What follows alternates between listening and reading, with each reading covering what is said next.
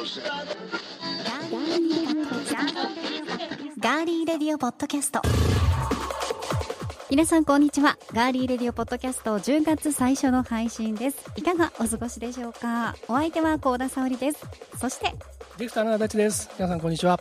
よろしくお願いします。ろしくお願いします。え今日も名古屋のスタジオからお送りしていきます。ガーリーレディオポッドキャストさてリスタートして今回で3回目。前回は台風シーズンということで台風を含めたさまざまな災害の時に役立つ内閣府の防災行動判定フローのことだったりとかあとはですねコロナ禍で多く見られ問題となっている雇い止めなどの雇用問題について熱く激アツで足立のつよぽんと一緒に話しましたけれども 皆さん聞いていただけましたでしょうか？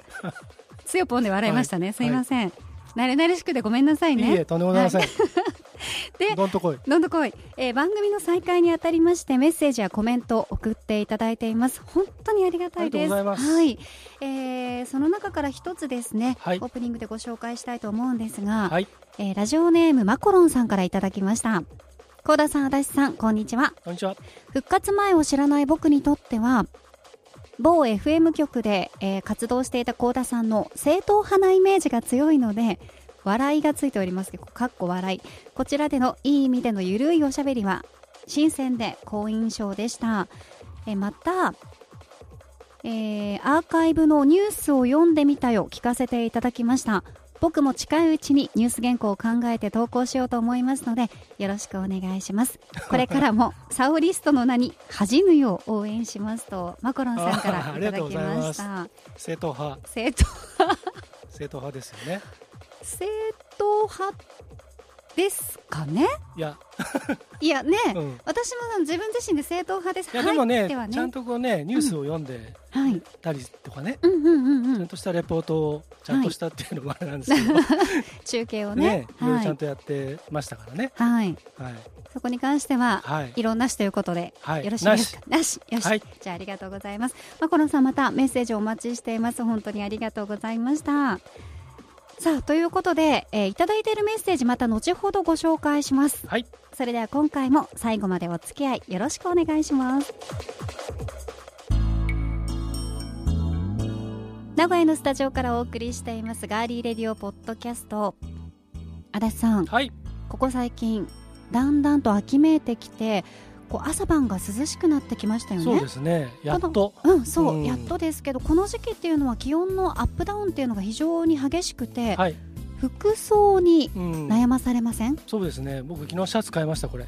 あそれ可愛いですありがとうございます。ベージュのねうん。シャツ、はい。なんかとってもおしゃれよありがとうございます。はい若返ったみたいですけれどもはい若返らなきゃ。若返らなきゃね、はいお互いの一緒に頑張っていきましょう、でこの時期あの新型コロナウイルスでお家にいらっしゃった方も、はいだんだんとこう GoTo トラベルなどを通して、ちょっとずつですけど少しずつ外出されている方も増えてきたと思います、はい。そこでこの時間は服装と気温の関係についてご紹介していきたいと思いますなるほど。はいまず全国の10月の平均気温見ていきますとはい。西日本や東日本の最高気温は22度前後はい。最低気温は15度前後北海道ではなんと最低気温が10度を下回る日が多くなってきます。そうなんかね函館に友達いるんですけど、ええええなんか冷えるっつって、まあそれはそうだよね。うん。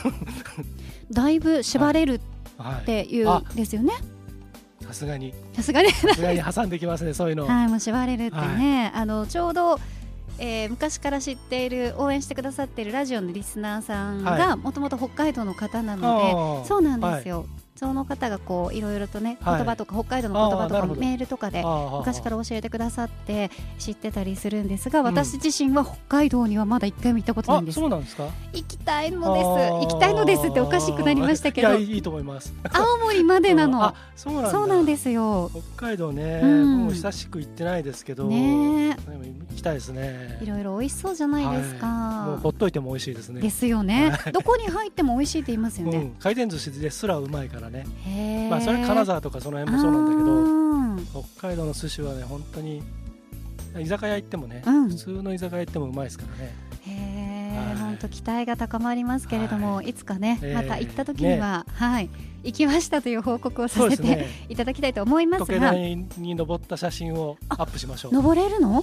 登れあそこは登るほどのもんでもないあので。そうなんですね。で、あの私たちが今住んでいるはい愛知県名古屋市の10月の平均最低気温は14.1度。うん。そして平均最高気温は22.8度。はい。ということでやっぱりあの、まあ、全国的にも1日を通しての気温差というのは先月よりも大きくなって肌寒さを感じる季節ですね。うん。この気温と服装の関係ご紹介しますと言ったんですが、はい。ただなる関係が。そうなんですよ、紹介していいですおか？わ願いします。かりました。まず25度未満。はい。長袖シャツです。うん。これちょっぴり風が涼しく感じられてうん。長袖のシャツがあると安心という気温、うんうんなんとなくわかります。続いてはい。20度未満。うん。カーディガンです。うん。長袖のシャツの上にベストや薄手のカーディガンなど羽織るものが活躍する気温です、続いて16度未満。はい。セーター。うんえー日向では暖かさを感じるくらいでふんわりセーターで身軽にお出かけできるようなそんな気温になっています。はい。そしてどんどん気温下がってまいります。12度未満はうん。トレンチコート、おお。うん、トレンチコートじゃないといけない。いやいやいや、まあ、コートですね。コートですね。ね。はい。はい、そんなに分厚いごっついコートではなくてそういうことです。ねはいそういうことです。それが伝えたかったです、わかりましはい、風が吹くと体が冷えてしまうのではい。風を通さないコートで防寒が必要です、うん。防寒ね。うん。うん。です、はい。で最後にはい。これですね。足立さんがこのトレンチコートぐらいの薄いやつと、うん。そうじゃないものって言ってましたがはい。今は12度でうん。最後に8度未満。うん。ここでいよいよ登場です。冬物コート。うんうんやっぱりあの冬を感じる冷たい空気から厚手のコートや、うん。まあ、あのダウンでしっかり体を守りましょうと。はい。こうやってこう気温に合わせて服装を変えていくとあの風邪をひいたりすることがなくなりそう、う。んまあ、防げるということですね。うんまあ、あの脱ぎ着できる薄めの素材のアウターがあるとやっぱり便利だし、そうですね。はい、朝の気温だけでああいうほら朝のワイドショーとか見て、うん。今日は何度何度って見るじゃないですか、うんうんあれだけでこう慌てて服を選んでお昼間に失敗なんてことのないように、うん。できればこれから冬になってくるこう寒い季節ははい。前日からしっかりとうん。朝、昼うん。夜の気温をチェックしておくのがおすすめだということです、うん。ぜひね参考になさっていただきたいと思放います。射冷却現象とかでね結構ねこのめちゃめちゃ時ね期は晴れた日ほどねそうなんですよ。よ夕方になるとやべえってなりますもんね。あと朝のねはいはい。冷え込みがものすごかったりしますからね。窓開けて寝ちゃうとね。私それで昔あのマンションうのん7階ぐらいに住んでた時にはい。窓開けて寝たんうんですよ。うんあのちょっと涼しくて気持ちいいなと思って、うんうんた朝方すごい寒くうんうんうん。て風邪をひいたことがあります、うん、布団もちょっとね、うん。薄いやつ着てたんで。そういうことがないようにね。それはちょっと笑えるぐらいおバカちゃうんですけどね。いやいや若さんじゃなくて、はい。僕はあの最近ちょっと発見した幸田さんの癖を何ですあの分かかり分かってこれはちょっとまた話長くなっちゃうんでまた今度。あいいですよ今話していただいても、は面白い。あの幸田さんねあのこうトークの時い、にね、えなんかこうあのそういえばとかっつって、えうん。あのこう話振るじゃないですか。はい。でこっちうんうんとかって聞いて聞いてるとねええ。ででっていう。あ人の話にでっていう。うんじゃなくてあのその話がね。うんうんうんでねみたいな。でうんなんかっていう。期待させるんですよ最初枕で、なるほど、うん、期待度が高まっているということですか？気をつけなきゃ自分自分でハードル上げちゃってなるほねど なるほど。でその話まだ聞いておいた方がいいですかね？みたいになっちゃうから、なるほどなるほどそこはあの十分気をつけていきたいと思います。それあのリスナーの皆さんもねそれちょっとね、あの楽しみにして聞楽してるといいと思いますそういうのでっていうのをですか？うんじゃなくて、うん、そういう流れを。そういう流れを。あこの番組ははそういう流れを楽しむ番組なので、ゆる版ですからね。そうですね。はい、うん、大丈夫です そかいいと思います。いいですか、はい。じゃあじゃあ次行ってください。わかりました。さあそれではですねここで面白くて。一曲お送りしたいと思います。元ビートクルセイダースの二人、えー、ガローとウムザ・パンキー・ジャイブのスプリット音源、ビコースティック。こちらの発売を記念して、なんと、はい。配信の許可をいただきました。ありがとうございます。マジで激アツなんですけどね本当ありがたいです、はい、えー、今回はその中から日高徹さんのソロプロジェクト「画廊のナンバー」お送りします。ミステイク。This is time to walk alone again Yes it's time to walk alone again Don't wanna back in time. For me, that's no reason why. This it's time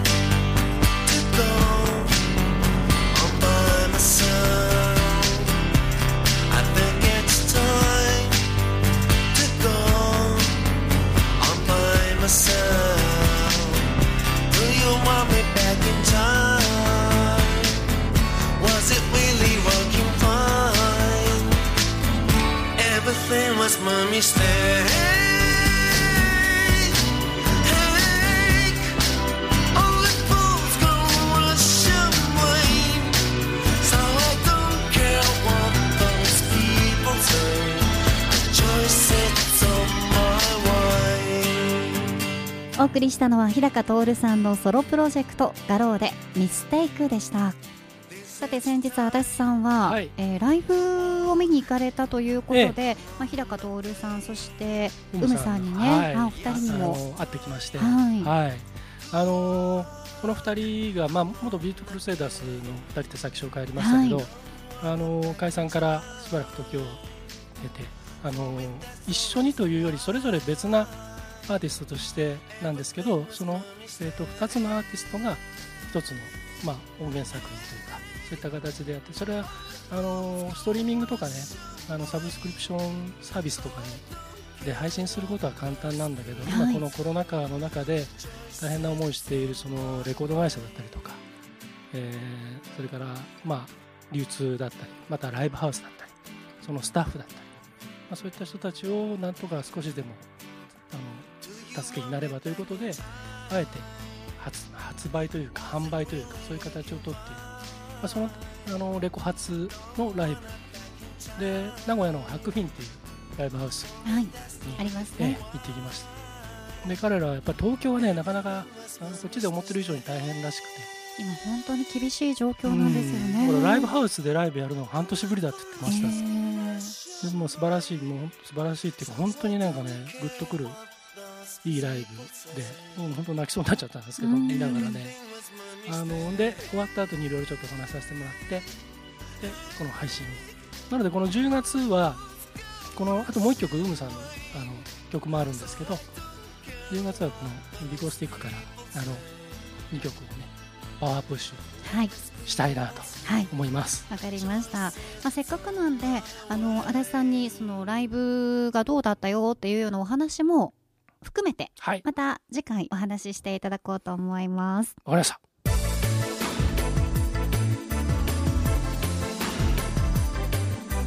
続いて今回の気になるニュース。私高田が今気になっているニュースをご紹介します。それではニュースセンター高田さんお願いします。はい。ではニュースをお伝えします。梶山経済産業大臣は記者会見で押印を求めているおよそ2000種類の経済産業省の行政手続きすべてについて押印を廃止する方向で検討していると明らかにしました。また梶山大臣は手続きのオンライン申請を進めるとし手続きの簡素化や利便性の向上に努めたいとも述べました。以上この時間のニュースをお伝えしました。ありがとうございました。それでは。きましてトラフィックを挟んで今週の街角ドントコインです。街角ドントコイン出たいですね。前なんかさ、うん、あの休止前の時になんかどっかのさ、街角どんとこありました、うん、なんかどっかの肉屋さん行った行った行った。行ったあ,、ありましたね。まあそんなことはいいんですけど。でもこのニュース小田さんのニュース読みはい、好評だったみたいですよ。前回本当ですか、うん、めちゃくちゃありがたいですね。はい、やっぱりね、本業ですから。正統派だから。なんでそこで笑うかな？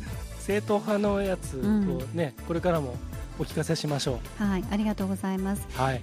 ということで今回の気になるニュース、はい。えー、ハンコが必要か必要ではないかということなんですが、はい、えー、もともとこれ梶山経済産業大臣がこういう発言をされたという前に、うん、えー、河野行政改革担当大臣が9月の下旬に行政の手続きで印鑑の使用というのを原則廃止するよう全府省に文書で要請したんですね。うん、でこれに対してすぐに反応したのが小泉環境大臣で、うん、あの省内のまあ、ハンコ業務というのを廃止する方向で速やかに見直しますというふうに表明があったんですが、うんはい、これが、まあえー、政府の中でこういった動きが進められようとしているですね。はい、そうですね、うん、犯行というのは主肉があっての犯行ですとかって言いそうじゃない？あ言いそう言いそう言いそう言いそう。小泉さんね。犯行というのは。犯行というのはそこをしっかりと理解しながら犯行をなくすかどうか。また押すか押さないか。そうすると主肉が今度はとかって。ありそうですね、ね、爽やかだけど、うん、なんか同じことを丁寧に言い直してる感じがね、まあ好きですけれども、はい、これはねやっぱ行政手続きでこう無駄をねなくしていくっていうのは大事かもしれないですけど、うん。うん、これがこう私たちの生活にまで広まってしまうと、デジタル的なその、ね観光で住むものと、やっぱりその伝統的に残しておかなければいけないものもあったりするんじゃないかなと思ったりするんですけど。そうですね。ただもうすでに例えば宅配でもあのタブレットでこうペンタブでねサインをして受け取りにするのもあったりとかするしそれこそそれはまあ接触がそこに伴ってしまうので、はい、あのそうじゃなくても例えばなんなんかその通知だとかで済むものってたくさんあるじゃないですか、えー、だからむしろその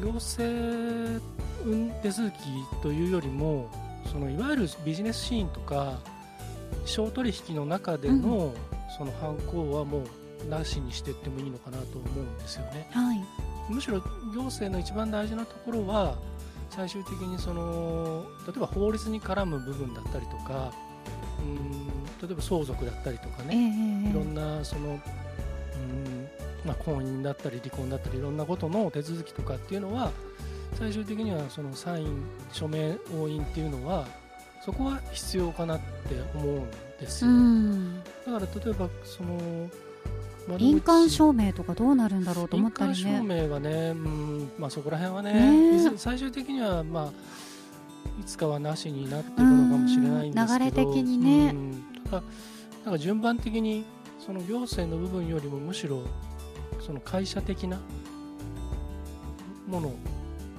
のうん例えば組織内であの各係長の、そうですね。課長だとか連絡表に全部ねそうですね。あの部長クラスとか、なくして幹部クラスのね、あの印鑑が必要っていうのが回ってきますよね。それがなければテレワークがもっとねあそうですよ、ね、楽になるはずですしいろんなそういうあの受け渡しだったりとかっていうのはなしにしてもいいのかなとは思うんですけど、ね、はい。うん。順番が逆な気がしますけどね。うんうんうんうん。ねはい。まあ皆さんこのハンコをね、はい、なくすっていうことに対してどういうふうにまた考えられているのか、うん、ぜひね教えていただきたいと思いますけれども。はい。はい。今回は、えー、このハンコが必要かどうかっていうね、はい、まあ、行政に絡んでのお話ですけれどもハンコが必要かどうかについて私コーダの気になるニュースご紹介しました。さあここでですね先日締め切られました、はい、ベントマンさんのクラウドファンディング、はいはい、お知らせ皆さんにもねしておりましたけれども、無事に達成、ね、目標達成して、おめでとうございます、されたということでよかったですね。足立さん実はちょっと出していいですか？カバンから。もちろんもちろんごそごそしていいですか、はい、ごそごそしてください。実はですね、私もあの夢のお弁当企画。はい。ですね。はい参加させていただいて、はい、ほらクラウドファンディングでなんて書いてあるかわかります？幸田沙織様。はい。6000円分チケット在中。やった6000円分、ねえ。すごくないですお弁当かが買えるんですよ。いやだからすごくないですすかごいすごい。よかった近くにベントマンさん あって、本当に。よかったね。歩いて5分のところにありますからね、もう本当ありがとうございます。でさらにあのそうこれをね見せたいはい。けど、まあ今ねうん。これは絵がないんで見せられませんけど、ー写真載せますか？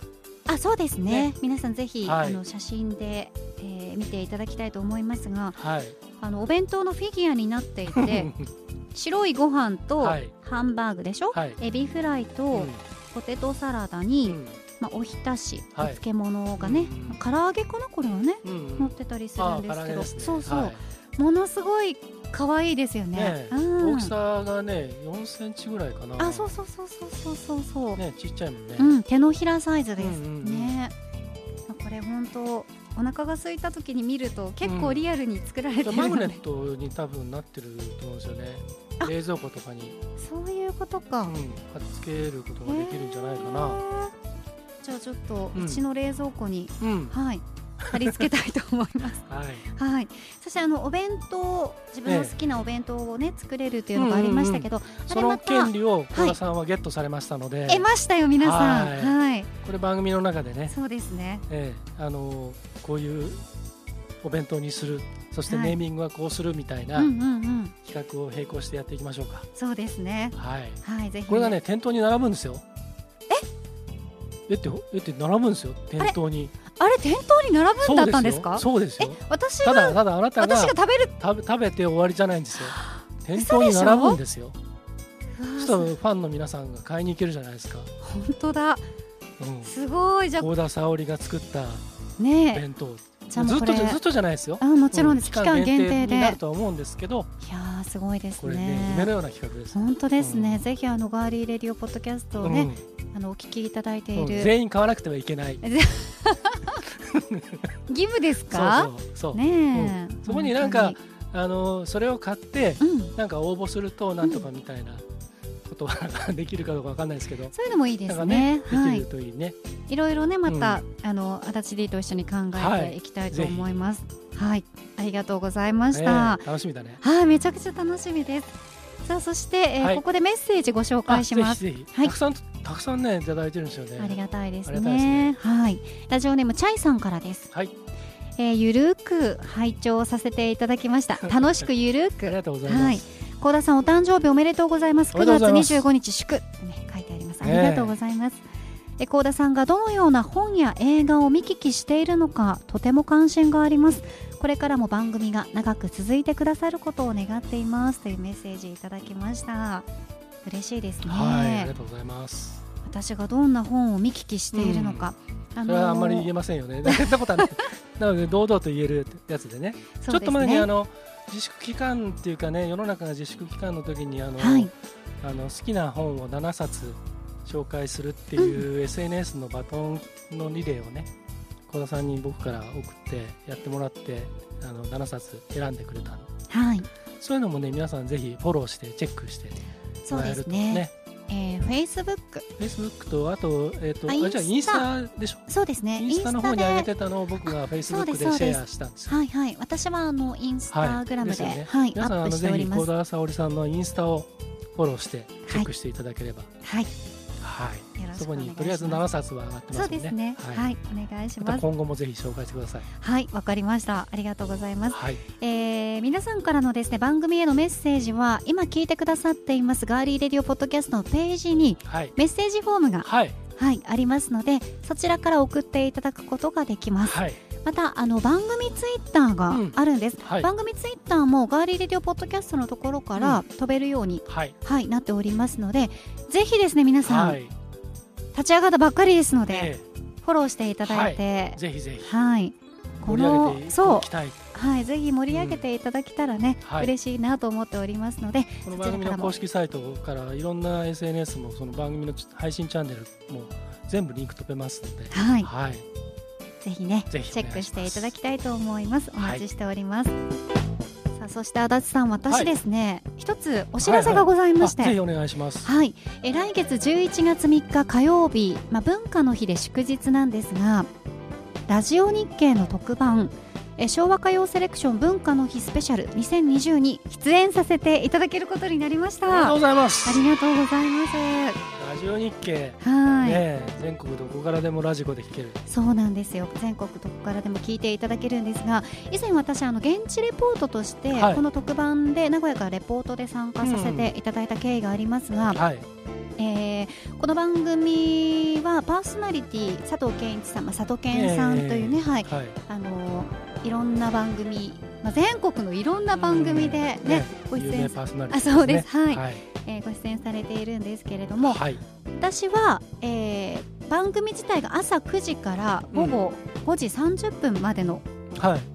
3部に分かれてるんですね、うん。1部から2部3部と分かれてるんですがはい。この時間のどこかに出演しますので、あはい。最初から最後まで、はい、聞いていただきたいと思い前ます。日とか近くになったら分かるんですか？どの時間出るとか。タイムテーブルとか。そうです。まだわかんなまはい、うん。今ちょっと今現時点では、まあはもし最悪リアルタイムで聞けなくてもい、はい、タイムフリー。そうですね。ね。今はとっても便利ですので、はい、皆さんぜひ聞いてください。はい、聞いていただきたいと思います。そして今日はね服装のお話、基はい。本服装の話してきましたけれども、ええ。本当に服装の乱れは心の乱れ。そうですね。服装のほころびは、は い心のほころびと言いますからね。そうかはい、皆さんも風邪ひかないようにね、そうですね。ほころんでるところは今のうちに直して。暖かくしていただいて。はい過ごして。入らないよはいいただきたいと思いうます、にはい。今回も最後までお付き合いいただきましてどうもありがとうございました。ありがとうございました。ガーリーレディオポッドキャストお相手は？ディレクターの足立でした。そして高田沙織でした。それでは来週もお楽しみに。来週？